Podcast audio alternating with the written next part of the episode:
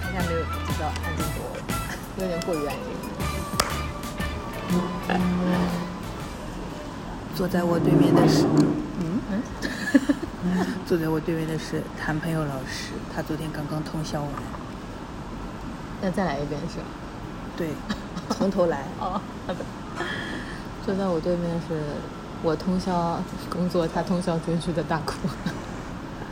为什么我们两个人听起来这么的偷偷摸摸？因为我们在鸟屋的咖啡店，我以为咖啡店里是可以讲话的，但是大家也很安静，所以我们只能这样偷偷摸摸的讲。还行吧，我们特意选了一个比较靠边的位置。压力大是吧？对的，没事没事。但是就就是显得就是万一讲嗨了，声音小了，就显得我们素质很差，你知道吧？虽然素质本来也不没有高到哪里去，但是总归是好像显得素质很差。哦，可以可以可以。说到就是昨天通宵追剧是在看什么呢？因为明天要大结局了，所以我昨天就这两天赶着把《重启人生》先追上了进度，所以昨天就是一直一不小心通宵就就就，反正看到了个半夜，看到第九集，然后因为看第九集人已经有点嗨了，就想再睡睡不着，那个时候大概两点钟吧，然后又看了三集那个《黑暗荣耀》。《黑暗荣耀》第一集我已经看过一点点了，但是后面因为我老是怕它出现一些没有办法，就是不是适合全家观赏的画面，所以我白天不敢看，晚上一看就睡着，所以才会拖到昨天才把才看了三集。就是刚才工作了一下。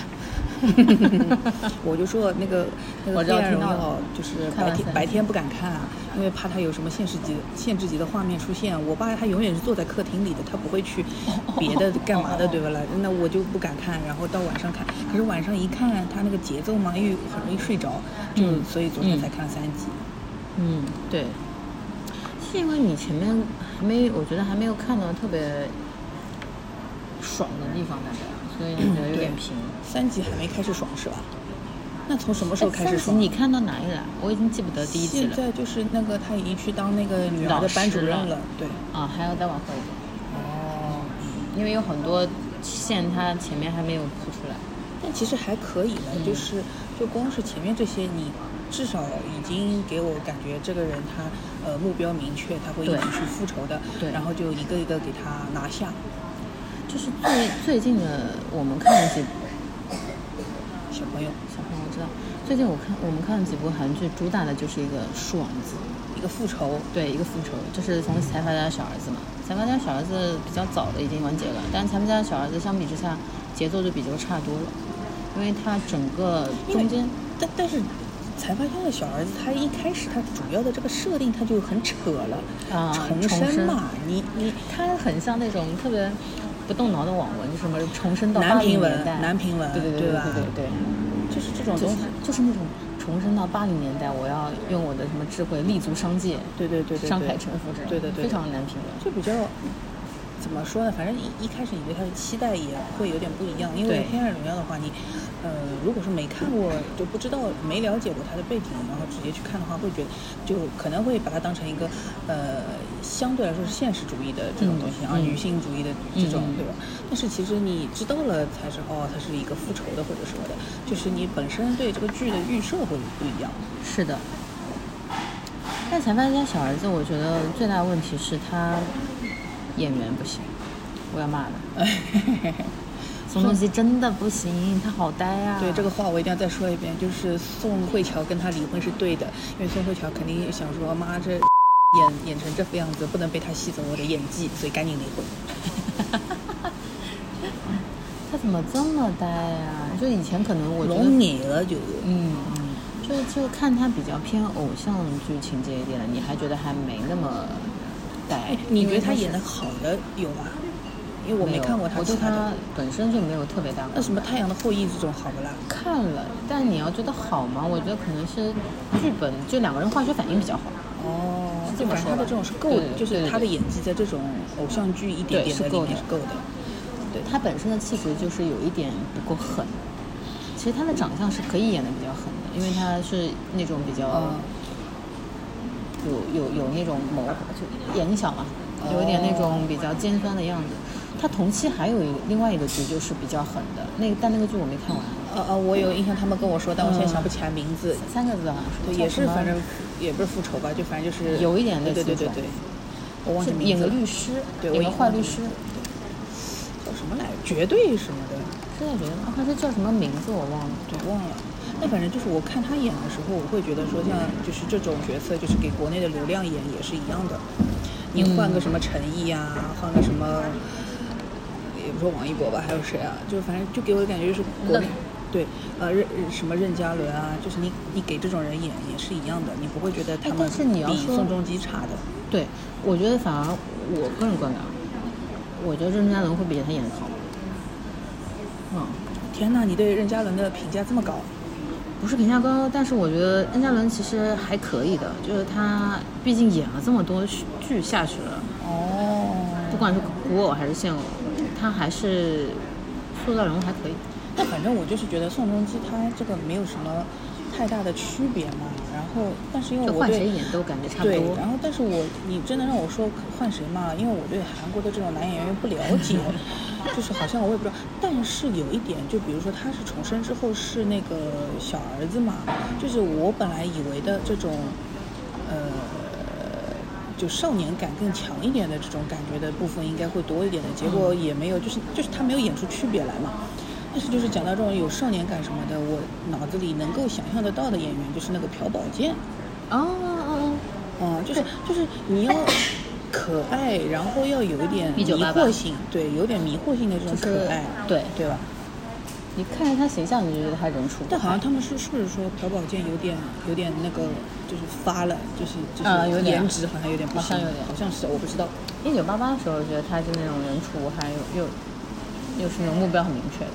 对的，对的，对的，因为下围棋嘛，嗯就是很有谋略的这种感觉，对的对吧？布局，对排兵布局，而且他是装的人畜无害，实际上是占有欲很强。对对对对对对对，就是像这种，就我一共也没看过几部韩剧，但是好多都是跟下围棋有关，《黑暗荣耀》也是，就最近的几集也在下围棋，然后卫生也是就是一个卫生就是个围棋的专业术语，嗯。然后《一九八八》里面也是，嗯，韩国人好爱下围棋哦，为什么？我不知道，真的就是反正就是韩国人好但是爱，但是围棋这个东西本身就是，就像你说，就代表谋略，对。所以他在这种剧里面出现是很合理的，对，它就是有一种有野心，有谋略啊，对，这种。很明显的博弈。它不像就是，而且它相对来说比国际象棋啊这种要更舒服，观感上。舒服，就比较啊。这个舒服是我觉得它比较符合就是东南亚文化的气质，哦，那也因为像国际象棋这种，它可能是偏西方的嘛，它比较狠一点。但可能会就对的，你说到这个的话会，就是你从国际象棋你会联想到一些就是冷兵器时代杀伐方的国那对对对种感觉那种感觉，但是但是围棋围棋好像这种就是看起来比较温和，，对，它就是排兵布因为它的棋。子是圆的，哎，对的，而且它只有黑和白两种，嗯嗯嗯。它所以它的博弈性更强。如果中国要翻拍这种的话，就要打麻将。就你围棋已经被人家用掉了呀，还是要弄点国粹的呀，对不啦？就打麻将。中国也有象棋啊，它的谋略还有军棋嘞。就是象棋嘛，就是跟那个太像了。但是但是像麻将的话，你就会也也有你的谋略，呃，怎么样送牌，对吧？对怎么样让人但是打麻将更有迷惑性，它看起来是个非常休闲的项目。嗯，嗯，本身它还是蛮适合就是国棋拍的嘛。嗯像那个什么色戒里面打麻将啊什么这种，就是它很很适合。而且它是四方，它适合这种嗯比较混乱的那种时局。就是还有一点权谋啊，嗯然后所以你看拉帮它结派啊。所以你看到它都是在这种谍战剧里面出现的很多。哦，还有那个，就是如果嫌这个人多的话，还可以争上游嗯，或者斗地主，就是三个人的也也行，就两个人下棋，三个人打牌，四个人打麻将，哟，正经棋牌一条。那文化输出呀。嗯，是的。就是所以麻将这个东西，它就适合这种多方不同的力量之对的，你想起来吧？那个叫什么《降临》，就那部电影嗯《降临》里面，嗯她不是那个那个女主是有一套她的那个就破解她的语言，然后说中国人就是在用打麻将跟对方交流。嗯，对。那完了，我不合格，我不会，我也不会，我做的垃圾壶就是垃圾壶，我完全不会，但是我我会摸牌，垃圾壶嘛就是倒摸牌，这算什么？触感。就小时候这跟我妈在家里玩牌，，你摸牌你摸得过盲人吗？啊对不起，打扰了。垃圾壶就是跟打牌是一样的呀，就是凑对子跟或者是那个凑对子，或者是三个，或者是那个顺子呀连起来，哦其实就是一样的，就凑凑成一个，哎十三张啊，好像是十三幺啊，十三十三张牌，我也不懂好像，是我一点都不懂麻将，嗯，我小的时候有有印象。我知道碰杠，没了。对的，对的，对的，好像扯到扯到这儿去了，扯远了。对的。黑暗荣耀呀，黑暗，荣耀但我只看了三集啊。可以，我反正我也不剧透嘛，就是整个的观感上来说，它是个非常典型的复仇爽文，而且会让你爽的比较彻底的。而且它的节奏，我觉得比大多数的奈飞的剧要好好一点的。对因为奈飞剧都是很拖的嘛，嗯它这个还算比较紧凑，没有说很明显的注水的那种。嗯，东拉因为它西扯它。其实每个人设计的包袱都有的，就每个人嗯他行，他虽然说也是有一个恶毒女一嘛，但是嗯恶毒女二三都二三四都是有自己的故事的，每个人都有自己的嗯目的的。根本总归应该就照道理来说就应该这样，不然你要这个角色干嘛？所以我看的时候有点在看那种迷你版顶楼的感觉。嗯嗯嗯就是它都是比较 drama 的形式去说这一帮人之间的乌里麻里的事情，嗯全都是绕在一起的。对的但是我最开始第一集看了之后，让我觉得我还是会想看下去的一点，是因为它是从校园霸凌出来的。对就我没有想到这个片子，哎，是霸校园霸凌，嗯而且就是因为韩国不是一直校园霸凌这种嗯题材的也挺多的嘛，就这个这一部还算是，反正本来我看的也少，就是我看起来觉得尺度算相对来说大一点的。嗯、这个尺度大在于它拍的很直白，嗯，而且就是赤裸裸的告诉你这个是什么样的现状。对，因为像以前的话，比如说是那种，呃，欺负一个女孩子啊，就是什么扒光她衣服呀，或者说让男男生去侵犯她或者什么这种，一般都会用别的镜头代替，就你知道是这个意思对，的感觉但你好像不太会觉得说他直接拍给你，但是他这个里面就蛮直接因为是了。奈飞啊，我觉得这个跟奈不奈飞也没关系，因为你想以前那个关于莉莉周的一切，也是讲校园霸凌的嘛，啊那个里面手法就是也是这种，就是不会直接给你镜头的，嗯它还是会有一些相对来说艺术化一点的处理的。对那人家是电影呀，电影它的尺度可以更大的呀，对哎，但是就是这个。黑暗荣耀里面，它的尺度会蛮大的，就是强吻啊，拿那个、那个、那个、那个、那个卷发棒去烫啊什么的。我跟你说，我现在都没有办法直视卷发棒，是吗？但是就是就因为我被烫过，你知道吗？那个东西真的是非常烫。而且他那个，就是我朋友也是，我我在日本的时候有一次去他家也是，他被烫了小腿，嗯，然后那个烫出来的那个疤跟他那个做出来的那个疤很像像的的，对。哦，就是就是因为我朋友也被烫过，但是我没有烫的这么厉害，就是嗯大概烫了个泡，哦，就真的是，而且这东西加热特别快，你知道吗？它还是那种哦外面外圈卷的，就是有一些是夹在中间的纸板夹嘛它是外圈那种，它是比较烫很烫很烫，基本上是一百六十度左右。天哪！你有被校园霸凌过吗？没有过，都我霸凌别人。你霸凌 这是人可以说的对你霸凌人家什么？没有，就是那时候小学的时候，真的那时候不知道是这个叫霸凌，就是会帮我们班或者别的班女孩子去欺负他们班男生女孩子欺负男生那不算了，啊，那没有，那那那没有，都是我欺负男孩子，你不是啊？女孩女生欺负男生能能欺女负女生欺负女生这种对吧啦？对啊、没有过，不是女生欺负男生能欺负到什么程度啊？扒他裤子吗？没有，就是拿着拿着竹竿追他跑，打来打去的这种啊。就扔那这个书包啊，扔书包小学的时候，这种对小学因为一个是也哦，但你说你要说到霸凌的话，没有在我身上，但我见到过，就是初中那会儿的时候，因为小学还比较小嘛，到嗯中学那会儿的时候，我们除了就是直接考上来的，还有一些就是你知道就插班生，嗯这种，特别是呃，真的是这样，就是家里条件比较好，但成绩很差的学学生，嗯。然后他们那些有一些就是男生女生嘛，他们就是那种零用钱很多，但家里不管，就到处玩的，对对对对对，他们就会呃这种那种，他们就专门喜欢欺负那种家里很穷很老实的女孩子。这种嘛，说真的就是吃的太空了。对就吃得题组就是他对学习也不用担心，反正以后都有那个，然后又有钱，他就是纯纯就是找乐子。而且我觉得啊，就是这种是一种很，我不知道为什么，我感觉是一种很天然的敌意，就是我真的，其实不是天然的，一定是家里面的家长就是哎表现上对耳濡目染，就是总是会对有点影响的。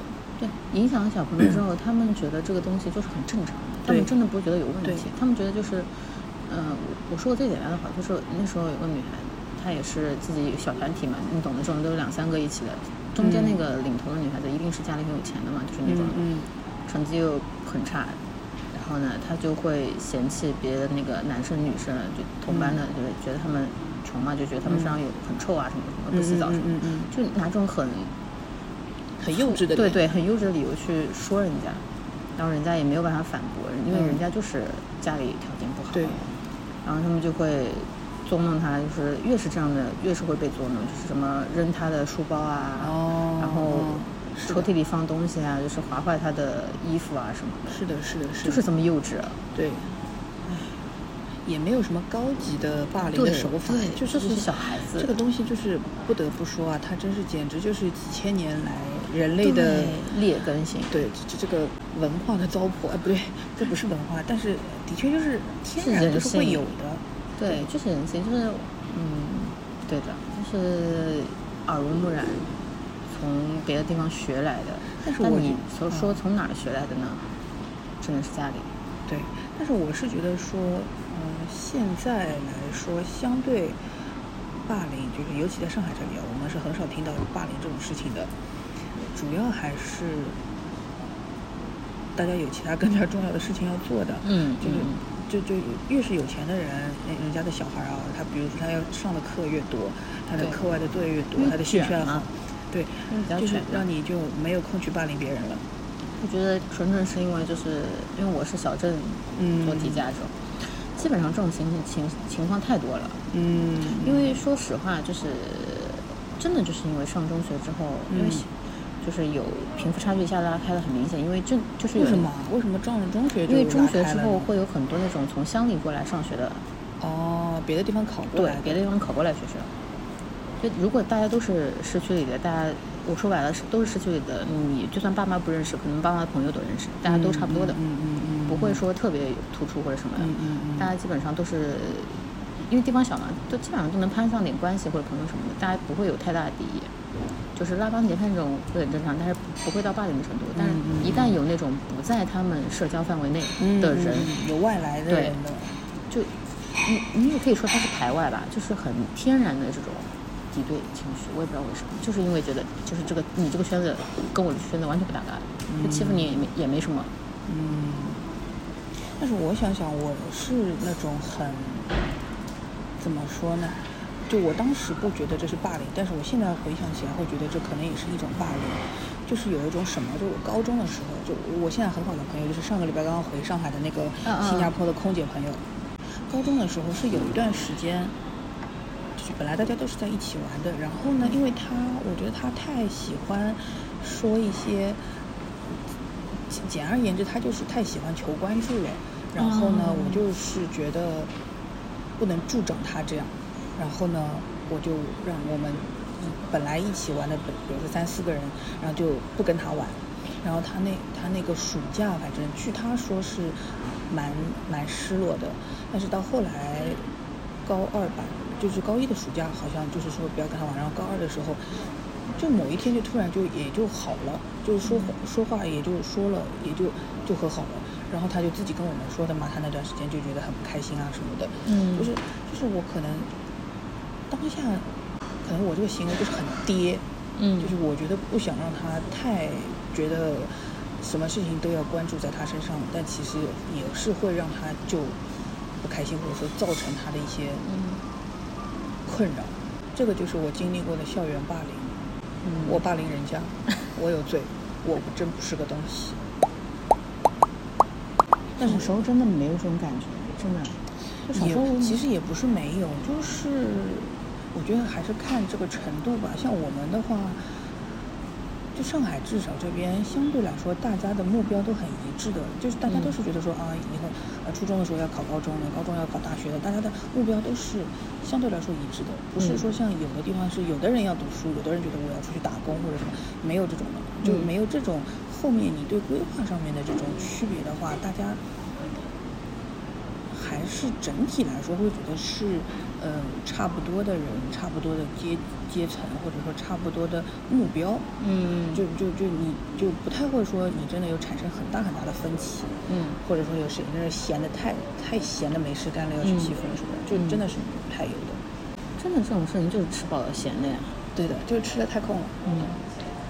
啊，再说回来，就是韩国，它就是一个 非常把霸凌刻到骨子里的一个国家，他们霸凌特别特别严重，是真的。但是为什么呢？我不懂，其实就是因为我们对韩国文化可能也不是特别了解，但是这个现象确实是非常的对多。对，因为像那个剧里面看的话哦，他们那几个嗯欺负宋慧乔的人，他们当下欺负他的时候好像是很爽，但其实欺负完了之后，害怕的，对他其实心里就一直在害怕，一直到长就包括像长大了之后，你只要宋慧乔一出现，嗯。马上就能点炸这个人的，嗯。因为就是他知道了以前是做错的事情了，但是还要嘴硬，但是、嗯但是当下的时候他不觉得是做哎错的，对他的情绪就会很难去控制了。嗯。就是欺负人这件事情，其是会有，就是如果你但凡有一点点良知，你还是会有心理负担的。嗯那所以很矛盾啊所以你欺负人有什么好开心的呢？就这这件事情的乐趣在哪里呢？像踩死一只蚂蚁一样，我可以踩死一个人吗？就是你对啊，你就是能掌控别人的人生啊，这种感觉啊，掌控的欲望不能啊。是不能。而且我那个那一集里面，我就是第一集里面，比其他同学欺负他更震撼的是那个老师抽他耳光，抽的跟疯了一样，就连抽嘛，就是特地嗯把手表拿下来之后哦，他好像抽他。也很多。对这件事情，我也有点不能，有点不能理解，因为韩国不是说自己是发达国家吗？没有，他们体罚也很严重。对啊，他如果是发达国家，他怎么能？而且那个老师是完全就是不顾周遭的眼光，在办公室就是也算是公共场合，就是大嗯抽特抽，嗯一点也没有要停下的意思哎。我韩国人到底怎么回事啊我在想，是因为他们本身其实韩国相对来说还是比较传统的一种文化底蕴，因为他们呃比较大一点的，而且他们是财阀比较多嘛，嗯财阀家族这种嗯比较多。那家族里面他们会有很明确的等级这种感觉，嗯就不同的辈分、不同的等级应该做什么事情，包括他们有一些很多传统的一些节日，这些东西都是需要他们一层层往下去准备的嘛。就等级的这个东西越明显，他们就会越有这种欺压的感觉。就可是整个韩国，他就是在靠财阀在，对呀、对啊，它这就就是是所以才会霸凌或者这种东西这么严重啊，就是因为这个事情你动不了这些财阀的所，以就是韩国人喜欢拍这种复仇的、哎下课上的，因为现实中也没法复仇，对。所以他们对这种看起来就非常的爽。但这个，就就但但是就是也先不说这个等级，就是阶层对抗这些事情啊，就是动手打人这件事情，我真的是觉得有点太 over 了，太原始了。就原始人才这样的，你说不清楚就就就就是很动手对啊，就是粗鄙的人才会就是就上上来就打呀，但是韩也不会有没有其他办法，就上来就可是韩国人。不是已经说自己是发达国家了吗？他怎么还靠这种呢？他这这方面他倒不跟美国学了啊！美国人不是的吗？你你你敢动小孩一根毫毛，马上就给你关起来，刮痧可好看了。那我觉得就是因为它整个的社会体系的问题，因为说白了就是经济基础决定上层建筑。就跟那个这两天不是报了那个嗯喜多川那个纪录片嘛，BBC 拍的，嗯说他如何如何呃性虐待或者说性侵犯，就是这家的这些男孩子啊什么的。嗯那个那个片子里面，就是可能因为我没有完整看，我只是看了一些其他人家说的总结嘛。嗯他的意思就是说，呃，这个这个这个这个 BBC 去拍的这个人是个印度裔的还是什么裔的，我忘记了，反正不是不是不是我们东亚这个语境里的人。然后他就问的时候，就是发现好多人觉得这件事情很正常，对，包括有的是家长把小孩送去给他那什么，啊，说嗯家长就睡在隔壁，嗯嗯。就是觉得说这是一个机会，嗯，嗯，然然后默认这种潜规则的潜规对，而且尤其是因为喜多川他现在已经死掉了，然后大家的状态就是有种啊人都死了还能怎么样呢？就是也没有什么，而且好好多人都觉得啊他这个人不错，很 nice 或者什么的。就是日本人跟韩国人都一样的，他们还是嘴上叫着自己是发达国家，但其实在就是有很多观念上的东西真的很落后。我不是说中国这种事情就没有，但是我觉得至少如果中国被爆出来一个经纪公司的老板，他干他干这个产业就是为了满足自己的这种私欲私癖，这种就嗯怪癖、性癖也好，如果被爆出来了，这个舆论是不得了的。对但是在日本，就是即便这个纪录片放了，也掀不起来什么水花，对的，他甚至都不会上日本的热搜，他只能上上我们的热搜。说明什么呢？相对于他们来说，中国倒是言论相对自由的，不是言论相对自由呀，就是他们群众基础比较大呀。不是他们是自由的呀，但是他们不觉得这有问题。哦我们不自由，可是我们觉得这有有问题。嗯，也对，其实像类似的事情，韩国不是也一直这样子吗？不然哪来那么多韩国的那些女爱豆一个一个自杀，一个个要跳楼？其实都是要有一些日本、韩国自杀率都很高的，对，就是这种 idol 嘛，他干这个嗯事情，他可能需要很多这种整营业啊，能界的这些人，对吧？要去嗯陪一个大佬啊或者什么东西的，就是就是，呃，如果人家是自愿的，那当然也 OK，这是他自己往上爬的一种手段。那如果他是不自愿的，你强迫他去干这个，嗯嗯，嗯，就是国内也不是说没有这种事情，因为国内百分之两万是有这种肉体交易的，就是说我用就就就以色以色示人，是，然后你对就换取换取一些利益，对，就是像我们之前说的那个张天爱啊，嗯，你要睡也去睡一点对你有用的人，不要睡什么许开成这种对你来说没有卵用的男人，对吧？你不要在这种你哎，不要在这种东西上面浪费你的时间。就是只要你干这件事情对你未来有好处，OK，你这是你的个人选择，尊重。但是如果说是就至少你付出这些东西，你得得到一些既得利益吧，对的，不要就是哎呦，这样子一说又要被粉丝骂，哎，不是不是粉丝，就是被那种半半道听听的人要被骂了。所无所谓啊，因为这个社会就是这样子啊。如果你的付出没有得到相应的既得利益，你付出干嘛呢？嗯你是扶贫啊？嗯，千万不要扶贫，不要，不要，也不要去包装。不要，不要，不要，不要怀着慈母心去对待这些会伤害你的人。，就是这些这些事情，它都是说，呃，就是个人选择，我觉得也没有什么好或者坏的。没有对错。对的，没有什么对错的，就是你个人选择，你选择这条事情，呃，这条路，然后你最后能够达到你的目的，OK，尊重，可以。但是如果说你被骗，或者说白白付出了这些东西，真的就是不值得。嗯当然，有的人喜欢买教训了，也 OK 了，嗯，好了，上来就把这么高。不是拔那么高，是 好像在就是想做一个防杠声明，你知道吧？就是我不是说要鼓励人家去搞这个东西。啊不不不，那肯定不是鼓励你能有其他的更更好的途径，当然更好了。对对对，这是最最最次的途径，对对对，不要是如果真的实在不行，你要靠这个了的话，你也想清楚。对想清楚，而且要就是要有有用啊，别白弄。咱们不是说就鼓励大家复仇什么，但是如果你真的要以这个东西来获取自己的利益或者是复仇的话，你得真的要构思的清清楚一点，想清楚再去做嗯这件事情，不要冲动去做。就像宋慧乔她所谓的这些复仇，嗯所有的棋她都是下好的。她虽然嗯很抓马吧，但是她每个人的弱点都是提前去嗯切好了。然后能利用谁，不能利用谁，下什么钩子，人家都是想清楚的。所以这个是这个剧让人看得很爽，你知道吗？你这个话说的，你知道什么吧？就是如果你想复仇，你就先在自己的脑子里拍一部你复仇的电影，哎，先拍所有所有的事情你会怎么样去做，然后怎么样一步步去处理，然后会产生什么样的结果，这全部都想好，你的分镜头都已经自己就列好了。你如果能够自己脑子里面完整的把这个故事讲清楚，那你就可以去复仇了。所以说，最适合复仇的人就是导演。No no no，我觉得是什么呢？是游戏策划。嗯，还有很多自己的支线。对，主线支线他们会分主次的，然后什么情节触发什么样任务需要什么样道具，他们会想清楚。它就是像就所有的这些好看的一些爽文或者是爽剧，都是像打游戏一样。对的，任何事情就其实也不一定说是复仇，做任何事情，如果你能跳出来先把全局谈清楚，对那基本上都是对输输不了，就是你赢个赢个八九十分是 OK 对你得知道你有哪些必要条件你要付出的，对的对的对的。怎么变成鼓励人家复仇了呢？不是鼓励复仇，嗯，可以不复的啊，可以不复。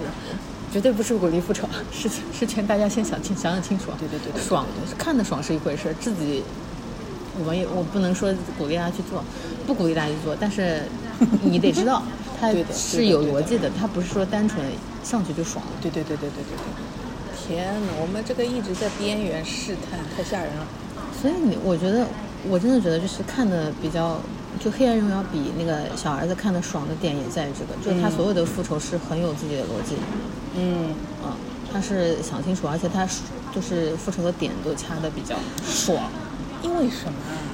黑暗荣耀复仇啊，女主靠的是自己的实力，不是运气。哎对。但是男就是那个财阀家的小儿子，他所有的那些点，是因为他已经过过这一遍人生了，他其实是、，嗯他开天眼嘛，对啊，这个也不说运气，但这个都是不是他靠个人实力来的。就是开天眼，他是上帝视角去做这件事情，哎对对他的爽跟我们复仇的爽是完全两个路子的。啊。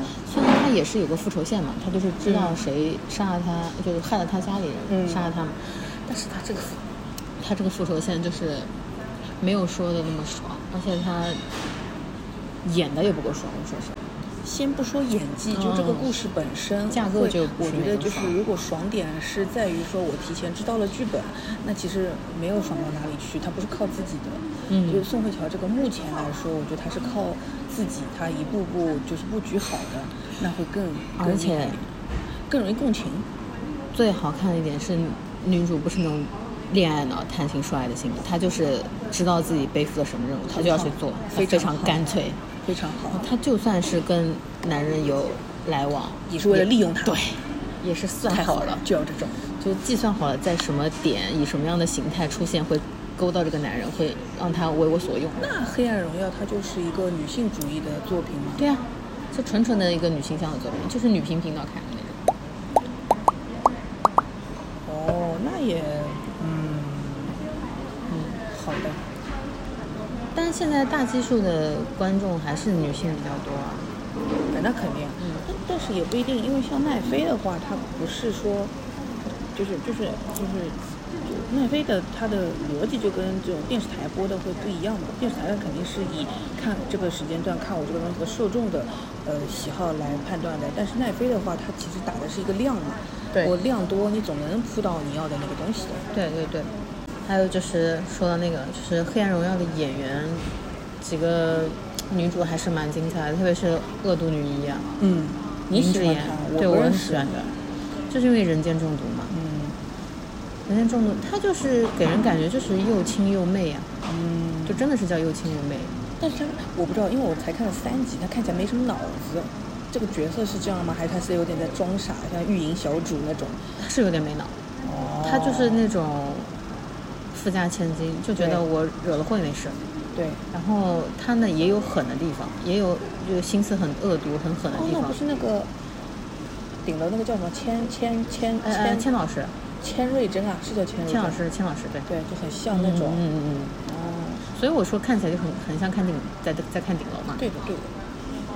哎呀，韩国反而说来说去就是这种而且你知道吗的事情。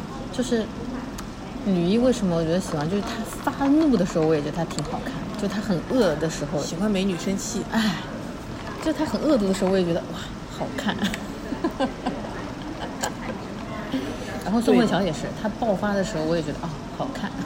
哦。然后但是又不是那种很浮，就是很假的演技，她就是很认真的演的，但是你就觉得她演的又很好看，嗯所以我才喜欢这样。宋慧乔说真的，我对她也没有什么太多的印象，因为我印象当我看过她的片子就是那个《浪漫满屋》，没了。好古早、哦，对，我没看过她什么剧，就我不太看韩剧嘛。嗯浪漫满屋》也是硬看了，就《浪漫满屋》里面完全是那种就是可爱的嘛，啊，最，可爱的这种小偶像女主嘛，对对，甜甜的女主那种。对的，然后现在看她就是不得不说她保养的真的不错的，就是看起来就是成熟了，但是没有很老。哦，他是有点老了，但这种老，就特别是在看看到第二季的时候，哦然后我觉得他这个老是合适的，就是他那种是隐隐忍了很多自己的对苦就是难之后的那种对，但是就是那个叫什么来着？就是他大学生时嗯期、还可以的，就但是会觉得他有点太老了，嗯就就是就相对来穿那身制服已经不太行了，有点有点太那个，但是他就是反正，呃，现在就是就他就是。呃，做老师之后的这个时间线来说，他这个状态是，我觉得他就是保养的很不错。对，而且他这次的那个整个人设的一个转变还是蛮成功的。哦他一以前那种都是比较甜嘛，哎，他一直都是比较，温太阳的后裔温柔的甜是这种吗？嗯，比较温柔、比较甜的那种感觉的。哦，甜妹，所以他之前的形象都有一些人畜无害的感觉，到这次都不一样，哦这次是完全就是一整个大翻转。对呀、他就是有一种，就是什么什么什么宋仲基啊，演的什么玩意儿啊？也配给老子提鞋，这种这种感觉。蛮好的。哦，对，而且他就是一开始就是呃，也不是一开始，就是他反正开始当老师什么那一段，会让我想到那个告白的那个松隆子。啊啊，对，会想到那种对对，很像的对的对的就他整个形象的塑造和他的那种阴郁的气质，对的，对的，对的，非常像。对对，对对，对对，对的。松隆子也是我的噩梦喂，他是松隆子还好吧？啊，不是啊，就是因为当时看那部《告白》的时候，我一整个，哇，人生观的一整个颠覆。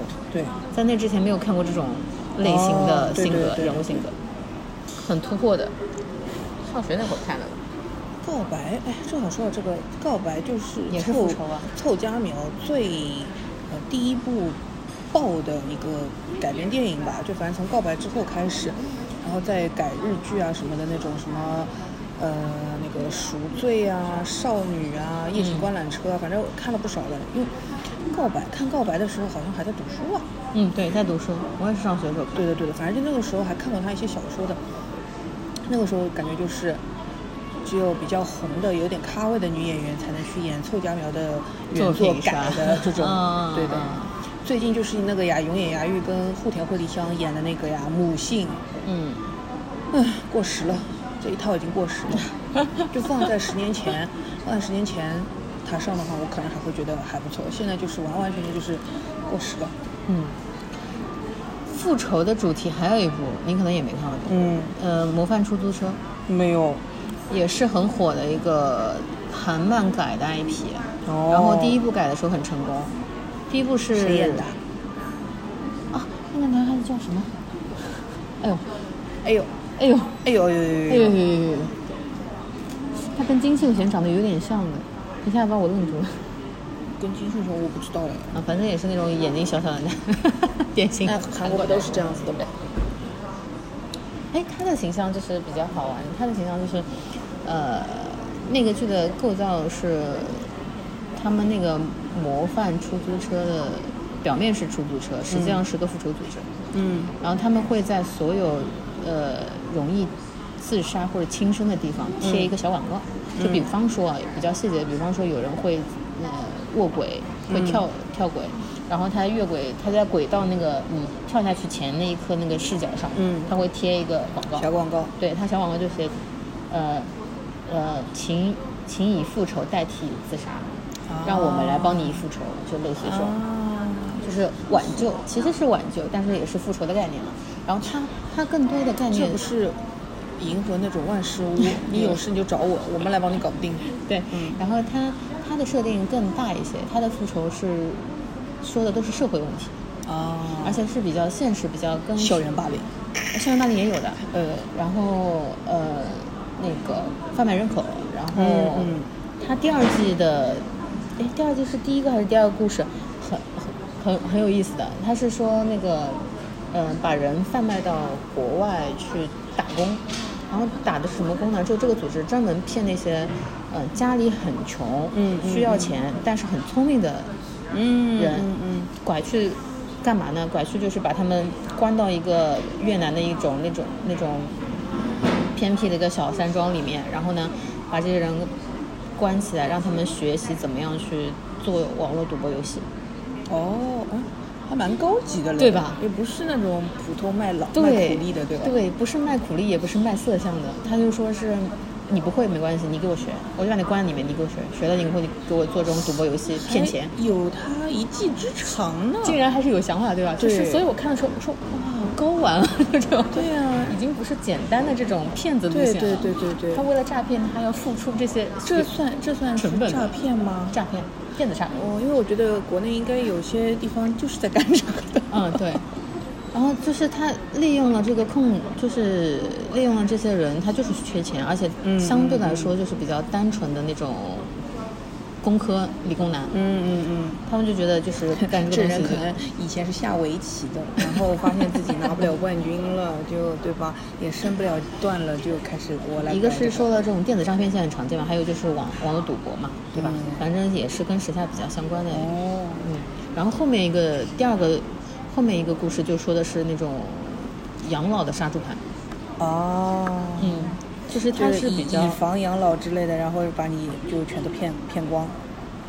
他还不是，他那个啊它那个还跟信贷挂钩，所以他我觉得它对的对的，就是这种。嗯对他，他是还是想想的蛮实际的，蛮嗯蛮现实主义的。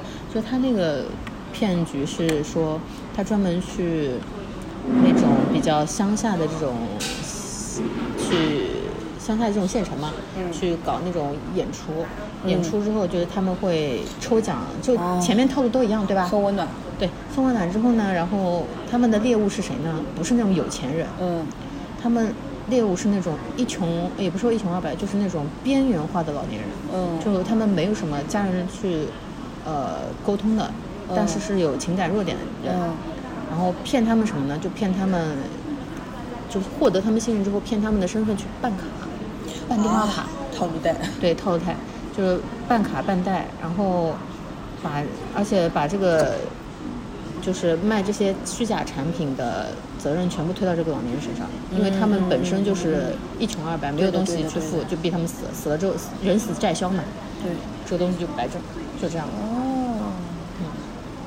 他也不是简单的说我帮你送终、帮你养老，这个卖你理财不是这样的，他倒不是，他就一开始说你别买，你不要买，我就是来帮你。反反向来的，你知道吧？就是获取你信任，然后他骗的是更层更深层次是的，是的，是的，是的。嗯，就这个也是算是复仇题材，但它复仇题材是更跟是就是现实的社会主义的这些环境更相关的，它不是个人的复仇。嗯，嗯，韩国人很擅长拍这种复仇题材的剧。韩国人有多少仇想要复啊？反正如果比较感兴趣的话，看看这个也蛮好的，因为它第一部也是蛮精彩的。嗯，现在已经是第二季了，最近在追。对，就很奇怪，他们都是这种题材的剧。这个就很明显就是在就是泄愤嘛，就是嗯说，因为他们自己心里就是对才华真的有很多的不满，但是又没有办法对的，有什么实质的行动，那只能说靠这个东西发泄一下。嗯。但这几部剧的制作水准相对来说都还可以，已经跳脱出那种做狗血言情剧的那种套路了。这种又是另外一个爽文套路。对，还可以。嗯，然后他们现在就是，呃，你像就像那个鬼怪呀，我又有点看不下去，就是觉得太太太抒情了，中间有很多这种拍画报的过程，你知道吧？在那里，哎，镜头移过来移过去，慢动作，那你要想啊，这呃放八百遍已，经是多少年前了？已经很久了。那那个时候还是也没有说后面就是就鬼怪还是能够代表就是韩剧的这种言情剧的一种一种对一种风格的对，而且到现在还是经常会有人说，而且鬼怪是书圈题材的。而且我是我的点是什么？就是我真的一直看到有人在说是不是呃呃会不会遇到心软的神？我当时真的一直都看不懂什么意思啊？什么心软的神？心软的神要干嘛？就实在是看不懂。然后我就问我朋友什么意思，然后他跟我说是鬼怪里面的。我说哦，然后我就去看了一会儿，看了一会儿就觉得啊，哎，鬼怪也稍微有点，嗯，结果就解散我也人都不错。我没看完哦，还就是人都不错，演员都不错。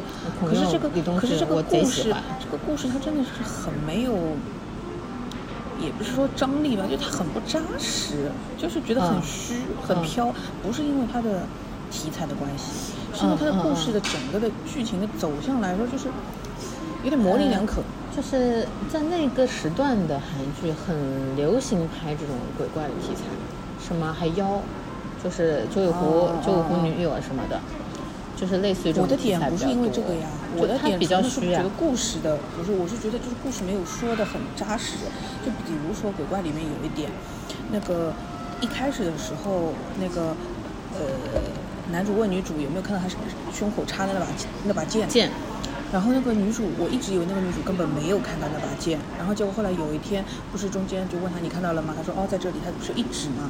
那个那个镜头一出来之后，我没有办法分别女主到底是到底能看到还是不能看到，我不知道她到底是嗯，是真的能看到还是随便一指？对的对的嗯，而且像后面她剧情等于一直发展下去了，就过了一段时间我才发现，哦女主是真的能看到啊。啊，我还去问了我朋看过的朋友，说他到底能不能看？他说能啊。我说啊，就是能看，就是能啊。所以他是鬼怪的新娘呀。但是问题是我一开始一直以为这这个故事要反套路，他可能真的就不是他那个新娘，因为什么？不是说看到了把那个拔出来那个鬼怪就可以死了吗？但是他肯定是，就是他是。应该就是，如果他真的那个的话，就就是不要他死嘛，因为他们最后应该是要两个人要在一起嘛。那点怎么是要让他死呢？就是就一开始反正看了那几集，我就是觉得云里雾里的，这个逻辑到底在哪？哎，很像某某某会写出来的那些东西啊。那刘同那么喜欢，要被骂烂哎，刘同他不是很喜欢，就是装那个就是演神的嘛，对不啦？不就是这种东西吗？就是我不知道他到底是，他不给我一个明确的说法的。嗯，有的人会觉得说啊，这是一个悬念，勾着你往下看。但是悬念也必须是一个清楚的，说我不是这样，你后面看看我是怎样，或者是我是这样，你后面看看我怎么不是这样的，而不是我到底是这样还是不是这样呢？啊，我后面会是这样还是不是这样呢？都就就就就很不清楚。嗯我不知道在看点什么，嗯，而且没事情就到国外去走两步，有什么好走头的啦嗯，？get 不到，我感觉，然后我大概看了几集啊，我都忘了。我都不一定会看完，因为我就不不知道在看什么，嗯，纯粹就是在看那两个男的卖萌哎。但鬼怪的卖点就是两大男主，双男主啊。是啦，但是看点就是在看卖萌。但就是大家如果是这个的看的时候，大家都在组他们两个 CP 啊。对啊，就是如果是这样子的话，那个女主就显得很，没有什么必要了。那你你就直接写这两个人的不行吗？没有，它整个的一个主打的氛围还是治愈，治愈什么啊？就是女主也是那种在现实生活中被欺压，然后嗯不太顺利的嗯角色嘛，那就真的是在人生碰到绝境的时候，会不会遇上心软的神？它是比较治愈系的。说到这个心软的神这件事情，就是，就是我觉得得要像女主这样子，真的很惨，她才会有资格去求说有没有心软的神来救救她。但是就后面我为什么会知道这个梗，就是因为实在是每个人都在说会有没有信任的神了。我想说你没有多大的事情，你也要去麻烦神，他肯定不会来救你的呀，哎，又要说了，你这么一说，我想到深海了，对不起。是吧？对的，对的，就是这种性质。我我知道，我知道理，我完全理解你的那个意思，就是我我，所以我也不是很认可嘛，就是你其实不会遇到那个所谓救的救的人。对救命稻草，对的，你不能寄不能寄希望于这这个救命稻草，对是的。当然，他只是给你一个美好的感觉，他他美好的愿景仅仅在于告诉你会有希望，嗯，并不是嗯说一定会有人来救你，对。不要搞错这个重点。对，还是要靠自己。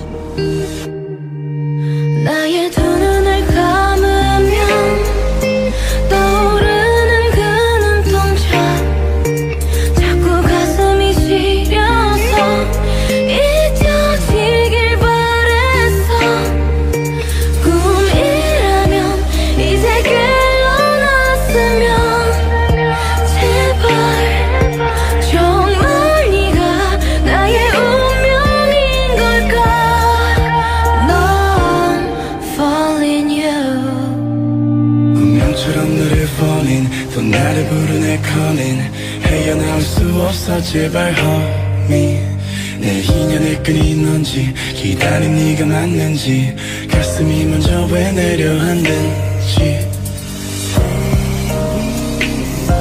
내 마음속 깊은 곳에 네가 사는지. 내 안에 숨겨왔던 진실